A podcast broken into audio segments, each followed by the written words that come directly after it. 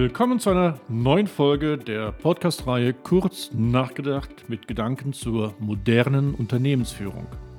Mein Name ist Markus Disselkamp und heute diskutiere ich mit meiner aktuellen Co-Autorin Susanne Nickel das Management von Krisen.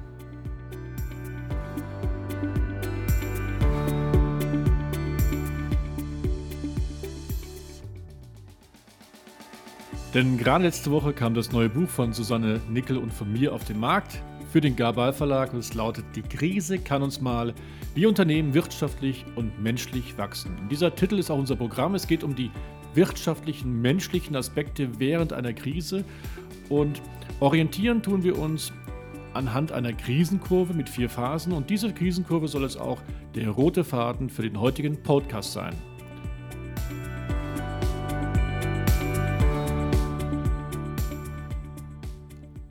Beim Management der Krisen haben wir vier Phasen definiert, die jedes Unternehmen, aber auch jeder Mitarbeiter in einer Krise durchläuft. Das waren die Phasen der Verneinung, der Einsicht, des Aufbruchs und des Erfolgs. Fangen wir mit der ersten Phase an, der Verneinung. Das ist ja schon ein sehr provokatives Wort, Verneinung, Susanne.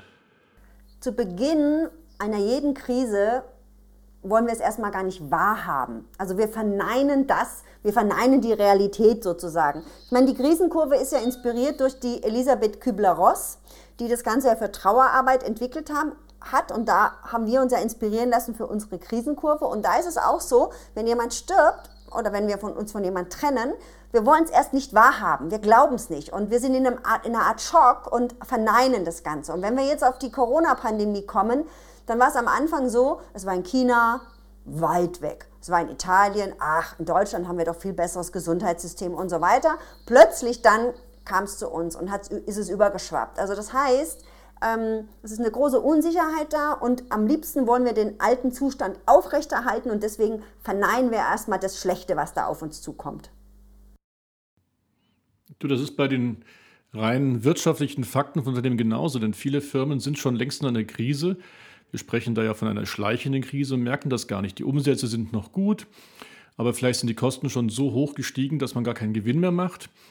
Oder noch interessanter, die Preiskämpfe. Man verkauft nur noch über aggressiven Preis in der Zwischenzeit seine Waren und hat gar nicht richtig gemerkt, dass der Wettbewerber einen schon längst überholt hat. Und das verneint man auch. Man ist, denkt immer noch, man ist ein toller Anbieter von seinen Lösungen, aber hat gar nicht gemerkt, dass da der Wettbewerb die sich verändert hat, dass die Kunden ihre Bedürfnisse verändert haben. Und das verneint man genauso dementsprechend. Nehmen wir nun mal das Beispiel der ganzen Zeitungsverlage. Sie verneinen die Tatsache, dass es einen digitalen Wandel gibt und Sie sich jetzt wirklich mal mit dem Thema beschäftigen müssen, wie Ihr zukünftiges Geschäftsmodell aussehen sollte. Oder schauen wir mal an Buch Buchhandlungen. Wie lange verneinten die die Tatsache, dass ein Amazon und auch andere Internetanbieter eine reale Gefahr für sie sind? In der Musikindustrie war es auch so. Viele Jahrzehnte haben Musikverlage, Plattenstudios kaum noch Geld verdient. Man verneinte die Tatsache, dass man mit Content Geld verdienen könnte. Und dann kam Apple und Spotify und zeigten denen, dass mit einem modernen Geschäftsmodell sich wieder richtig Geld verdienen lässt, mit auch Musikcontent.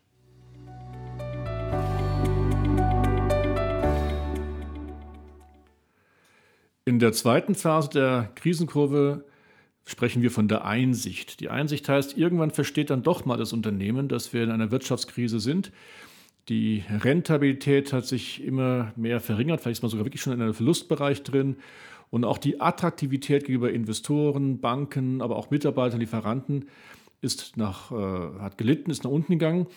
Und noch schlimmer, irgendwann kommt sogar der Moment, wo dann nicht mehr die Einnahmen ausreichen, überhaupt die Zahlungs- Zahlungen zu begleichen, die man so hat, die offenen Rechnungen. Man kommt also in Zahlungsschwierigkeiten. Und da regelt das Insolvenzgesetz ganz klar, bei drohender und vorhandener Zahlungsunfähigkeit ist man dann insolvent.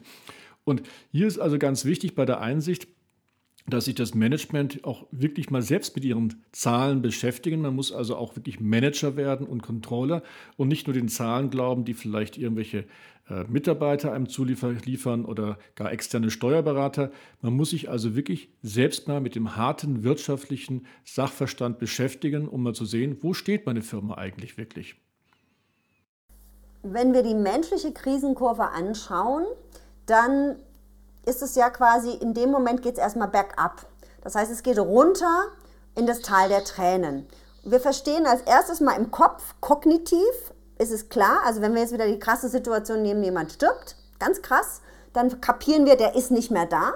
Erst verdrängen wir es und dann irgendwann vom Kopf her wissen wir, es ist unabwendbar, der ist nicht mehr da. Und dann erst kapieren wir es emotional. Und genauso läuft es in der Krise. Also erst verstehen wir es im Kopf und dann geht es in die Emotionen, in die Trauer, in die, in die Wut, in die was auch immer. Und da ist es dann so, es wird mittlerweile klar, das Unabwendbare ist da. Wir können es nicht ändern. Wir müssen den neuen Weg gehen. Es, es lässt sich nicht vermeiden, sozusagen.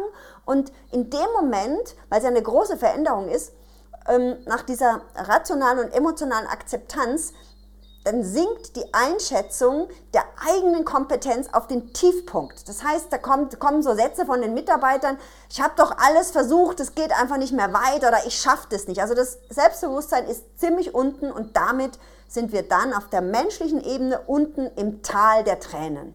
Genau, das ist nämlich bei das Tal der Tränen ist bei uns in der Wirtschaft im strategischen Management der Sumpf der Vergleichbarkeit. Wir sind sowas von austauschbar gegenüber unseren Wettbewerbern. Äh, wir sind sowas von unattraktiv, dass man sich wirklich nur noch durch Preiskämpfe differenzieren kann.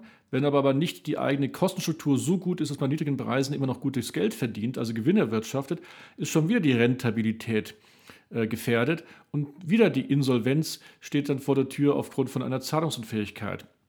Und dieser, dieser Sumpf der Vergleichbarkeit, das finde ich, das passt ja wunderbar zu dieser Tal der Tränen. Denn das ist wirklich ganz, man ist ganz unten. Man, man schafft es erstmal gar nicht daraus. Man sieht auch gar keine Chance mehr, wie man das sich doch differenzieren kann. Das ist so bei so vielen deutschen Unternehmen, die da mal in der Krise sind, die sagen, es gibt doch gar keinen Weg mehr raus. Da, die finden immer irgendwelche Gründe, warum man nicht mehr rauskommt. Und gerade für uns als Coach ist das ganz schwierig, wenn du da mit, mit, mit den fortgesetzten Führungskräften und den, den Inhabern, Topmanagement redest und die sagen, das ist schon seit zehn Jahren so, da gibt es keinen Weg mehr raus. Oder wir müssten alle jetzt nach China gehen, nach Indien, dann hätten wir überhaupt die Chance rauszukommen. Aber das stimmt gar nicht, denn es gibt Möglichkeiten für einen Aufbruch, aber dann wären wir ja schon in der dritten Phase. Exakt. Und zum Teil der Tränen möchte ich auch noch was ergänzen.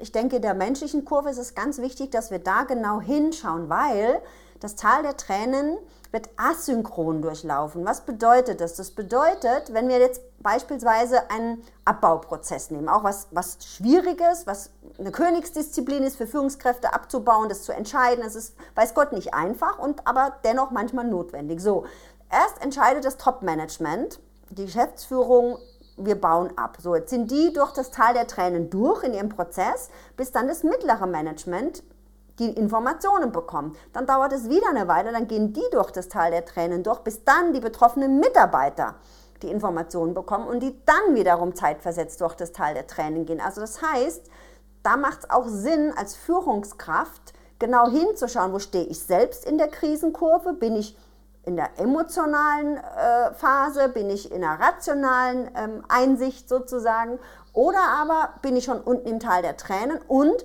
wo ist mein Mitarbeiter? Es kann natürlich auch sein, dass die Leute unterschiedlich lang in den verschiedenen Phasen verweilen. Deswegen ist es ganz wichtig, den Reifegrad des Mitarbeiters zu kennen und entsprechend dann als Führungskraft auch zu handeln und mit der entsprechenden Kompetenz zu führen dann, damit die Leute, und das ist ja letztendlich das Ziel, relativ schnell aus dem Tal der Tränen rauskommen, damit wir dann eben wieder in den Aufbruch gehen und dass es bergauf geht.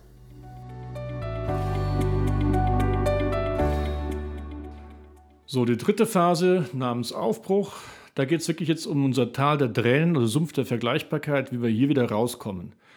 Und wir fangen wieder mit dem menschlichen Wachstum an und dabei gebe ich an Susanne prinzipiell ist es jetzt so, dass jetzt in dem Moment, also wenn sie das Tal der Tränen überwunden haben, die Mitarbeiter, sie erstmal Ja zu der Krise und Ja zu den verbundenen Veränderungen sagen können. Also das ist das Annehmen in dem Moment. Das heißt, die Mitarbeiter können anfangen, konstruktiv mit der Situation umzugehen und werden so ein bisschen neugierig, was Neues auszuprobieren. Und da ist es ganz wichtig als Chef oder als Führungskraft, dass ich jetzt eben so eine Art Expeditionsleiter bin und die Leute auch ausprobieren lasse und dass ich eben auch Fehler zulasse. Das ist ganz, ganz wichtig, weil wir be bewegen uns ja unter Umständen auf komplett neuem Terrain und da ist es natürlich extrem wichtig, Fehler zu machen. Also das heißt, in der Phase ist es anders als vorher. Vorher ging es ja wirklich darum, zu stabilisieren in den ersten beiden Phasen und die Leute emotional abzuholen. Jetzt geht es eher darum, als Expeditionsleiter die Leute zu ermutigen, die neuen Schritte zu gehen. Und da zeigt sich wirklich auch Führung. Ich finde das Wort Expedition ganz klasse. Das hatten wir bei unserem Buch gar nicht diskutiert, das Wort, aber ich finde das richtig klasse, Susanne. Denn es geht ja in der wirtschaftlichen Dimension darum, dass ich A, wieder eine klassische Wettbewerbsstrategie verfolge. Entweder bin ich ein Nutzenführer oder ein Kostenführer. Ich muss also Mehrwerte bieten, sei es durch eine super Kostenstruktur und damit aggressive Preise oder noch besser durch einen Mehrwert für meine Kunden, durch den Kundennutzen. Und da gehe ich wirklich in ein, in ein neues Terrain rein, wie du es gerade sagtest. Ich starte eine Exposition, denn ich suche nach einem Kundennutzen, den vielleicht der Kunde selbst noch nicht weiß. Es gibt ja ganz viele Kunden nutzen, die noch gar nicht identifiziert sind bei Kunden. Denken wir selbst mal dran, wir haben früher, also ich zumindest habe nie darüber nachgedacht, dass ich mal ein iPad bräuchte, bis dann Apple kam und mir ein iPad vorgestellt hat und ich festgestellt habe, dass es einen riesen Nutzen für mich hat. Oder früher hätte ich mir nicht vorstellen können, dass ich ein Navigationssystem brauche. Heute haben wir alle Navis und können uns gar nicht mehr das Leben ohne diesen Navis vorstellen. Also Kunden wissen oft gar nicht, welche Nutzen sie noch eigentlich haben könnten. Und das ist ja unsere Kunst, herauszufinden. Und da sind wir mittendrin im Innovationswesen. Und du hast es auch gerade gesagt, Fehlerkultur, Innovationen fallen ja nicht vom Himmel, sondern müssen irgendwie erarbeitet werden. Das ist so dieses Bauen, Testen, Lernen, nennen wir das in der agilen Welt, diese Schleife, die wir machen müssten. Und da macht man Fehler, das gehört dazu, aber aus den Fehlern muss man wiederum lernen. Und das ist in der Tat ein, ein für viele Leute ja ein Kulturschock. Das kannten die auch nicht in der Vergangenheit, dass man mal was herumtestet, um wieder neue Möglichkeiten, neue Produkte zu finden. Und insofern das Wort Expedition inklusive der Fehlerkultur finde ich da mehr als zutreffend. Es gibt ja Untersuchungen, die sagen, dass wir vier bis fünf Fehler die Stunde machen. Und ich glaube, es wird ja dann so geschrien, ja, fuck up nights und wir, wir müssen jetzt scheitern. Scheitern ist ganz wichtig. Und da denke ich, ist wichtig zu unterscheiden, wo wir Fehler machen. Weil Fehler bei Standardprozessen denke ich, die sollten wir eher vermeiden. Ne? Also wenn es wirklich darum geht, Standardprozesse äh, äh, durchzuführen, da sollten wir halt schauen, wie können wir Fehler vermeiden. Sei es durch eine Checkliste, wie es beispielsweise die Piloten machen, bevor sie losfliegen, indem sie eben alles abhaken und kurz durchgehen. Roger sozusagen, ja, alles Roger. Äh, das ist eine andere Situation, als wenn ich mich auf neues Terrain begebe. Wenn wir im Innovationsbereich sind und alles neu ist, da geht es natürlich schon darum zu scheitern. Und zwar schnell zu scheitern und schnell Fehler zu machen. Und das muss erlaubt sein. Und in Deutschland sind wir sehr perfektionistisch und, und eben haben gerade keine Fehlerkultur. Und das ist oft für Führungskräfte dann wirklich so ein, so ein, so ein, so ein Mindshift letztlich. Und das hat ja auch unser Carsten, unser Geschäftsführer, Mitte 50 in dem Buch ähm, ganz krass erlebt, ja, der, der wirklich ähm, an seinen Produkten hing und alle Produkte waren perfekt und plötzlich geht es in Richtung Innovation und da hat er sich dann auch, wie wir so schön geschrieben haben, die Bühne des Scheiterns genommen und den Leuten das eben auch gezeigt und wurde dadurch nahbar, weil natürlich, wenn ich eine perfekte Führungskraft habe, die nie scheitert, dann traue ich mich als Mitarbeiter auch nicht zu scheitern. Währenddessen, wenn jemand eben zugibt, da habe ich was Neues ausprobiert, da bin ich gescheitert, dann sind die Leute, ah, okay, ich darf das, weil das hat ja wieder die Vorbildfunktion, von der wir auch schon gesprochen haben. Und ich denke, wenn wir jetzt zum Beispiel Kinder nehmen, kleine Kinder, die es laufen lernen, mit einem Jahr, mit anderthalb Jahren, die scheitern permanent. Das ist, glaube ich, das Größte und Innovativste, was wir Menschen in den ersten zwei Jahren erleben, ist, dass wir laufen lernen. Und da fliegen die hin, dann stehen die auf, dann lachen die wieder und machen weiter. Und die sagen nicht nach drei Wochen, jetzt habe ich keinen Bock mehr zu laufen. Ja? Also deswegen Scheitern ist in der Aufbruchsstimmung ganz, ganz wichtig, dass es erlaubt ist, da Fehler zu machen. Ich finde das Bild mit dem kleinen Kind ganz gut, weil das Scheitern dann aber immer in kleinen Schritten ist. Das ist ja auch das andere, was wir als Motto haben. Denn viele denken ja immer, wenn wir jetzt über Innovation reden, wir müssten gleich die Riesenkeule rausholen, die Riesendisruption. Nein, es reichen ja schon vollkommen die kleinen Verbesserungen, mit denen man viel machen kann.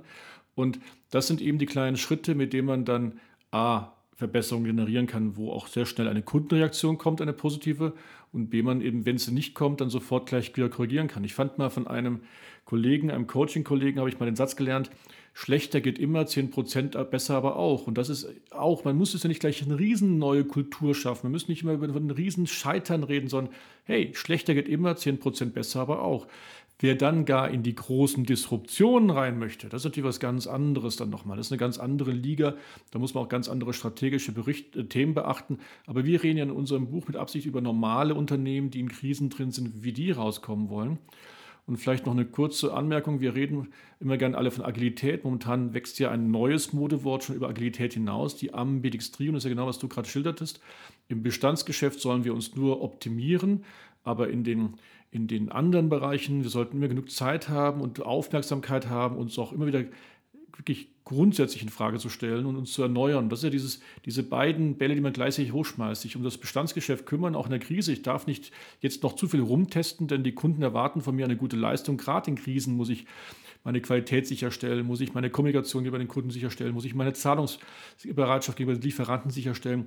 Aber du hast vollkommen recht, Gleichzeitig muss ich mir Zeit nehmen, Ressourcen freischaufeln, um ins Neue hineinzugehen, weil mit dem Alten bin ich ja in die Krise gerutscht und ich muss etwas Neues draufsetzen.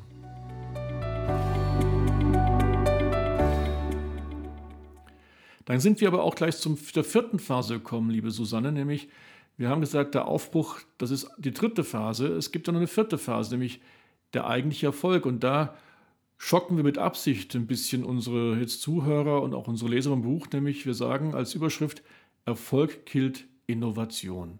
Und diesen Satz hast du geprägt, deswegen zum Schluss dieses Podcasts würde ich dir noch gerne zuspielen, was meinen wir mit Erfolg killt Innovation? Natürlich ist es so, wenn wir erfolgreich sind, wir sind den Berg bergauf gegangen und es gab einen Aufbruch, wir haben erste Erfolge, kleine Erfolge, größere Erfolge und wir sollen natürlich auch unsere Erfolge feiern, das ist ganz wichtig, ja. Nur wenn wir erfolgreich sind, dann gilt es da genau in dem Moment, dem höchsten Moment des Erfolges, auch da wieder ganz äh, aufmerksam und sensibel zu sein und zu schauen, ähm, ob wir nicht wieder die Demut verlieren vor den Dingen. Und deswegen Erfolg killt Innovation. Damit meine ich und in, auch in meinen Vorträgen, dass es darum geht, zu gucken, kippen wir nicht wieder. Also wir haben ja äh, den Kodak-Moment, das Kodak-Momentum ist ja genau so ein, so ein Moment. Ne? Da hat alles funktioniert und hat gesagt, ja, brauchen wir nichts, das Neue brauchen wir nicht. Und da kommen vielleicht schon wieder neue Tendenzen am Markt und wir sehen die nicht, weil wir doch so erfolgreich sind. Und deswegen ist das, der Erfolg ist schön, aber es ist ein ganz, ganz sensibler Moment. Und auch in der Führung ist es wichtig, mit den Leuten zu feiern und trotzdem zu sensibilisieren, okay, wie geht es jetzt weiter? Nicht, dass wir dann wieder sofort abfallen und die nächste Krise kommt letztendlich. Also du nennst es sympathischer mit Erfolg killt Innovation. Ich nenne es immer die Arroganz des Erfolges. Das erlebt man ja auch viel bei Startups, wenn die mal so ein paar Jahre richtig erfolgreich sind, dann kommt so eine Arroganz auf, dass es fast sektenmäßig, sie sich nur um sich selbst kümmern, fast wie Großkonzerne kümmert man sich selbst mehr um sich selbst als um die Kunden. Und du hast gerade Kodak gebracht. Ich denke da ganz gerne auch an Beispiele wie vor Google gab es schon mal eine andere äh, Search Engine, die super erfolgreich war, die war Yahoo. Früher haben wir immer von Yahoo gesprochen und hätten sich gar nicht vorstellen können, dass die mal weg sind. Jetzt ist Google. Oder denkt mal einfach nur an Palm, BlackBerry oder in Deutschland Grundig AG, Karstadt, Kaufhof, Quelle, 4711. Es gibt so viele tolle, tolle Firmen, tolle Marken, die waren mal super erfolgreich. Und ich kenne noch Zeiten, wo dann die ich Vertriebs- oder andere Mitarbeiter zu diesen Firmen kannten und die waren sowas von stolz auf ihre Firmen. Und jetzt gibt es sie schon gar nicht mehr. Und das ist genau dieser Effekt, Erfolg killt Innovation. Wenn ich nicht aufpasse, dann passiert das. Insofern ist unsere Krisenkurve eigentlich keine Krisenkurve, sondern ein Krisenkreislauf. Und damit schließen wir ja auch unser Buch, dass wir auf einmal bei diesem Krisenkreislauf gekommen sind. Genau, und das ganze Leben ist letztendlich ein Kreislauf und deswegen die Krise auch. Und auf der menschlichen Seite des Erfolgs denke ich, ist es ganz wichtig, das möchte ich noch ergänzen, dass wir, ähm, dass wir nicht die Bodenhaftung verlieren. Ne? Du nennst es Arroganz und in der Führung, sage ich, ist es wichtig, auf Augenhöhe zu bleiben, am Boden zu bleiben und sich zu freuen, ja, und dennoch aber nicht wie so ein Superstar, der dann gar nicht mehr kapiert, wie es gibt Menschen, die fahren U-Bahn, verstehe ich nicht. Also nicht diese Abgehobenheit zu kriegen und das auch als Führungskraft an die Mitarbeiter zu transportieren.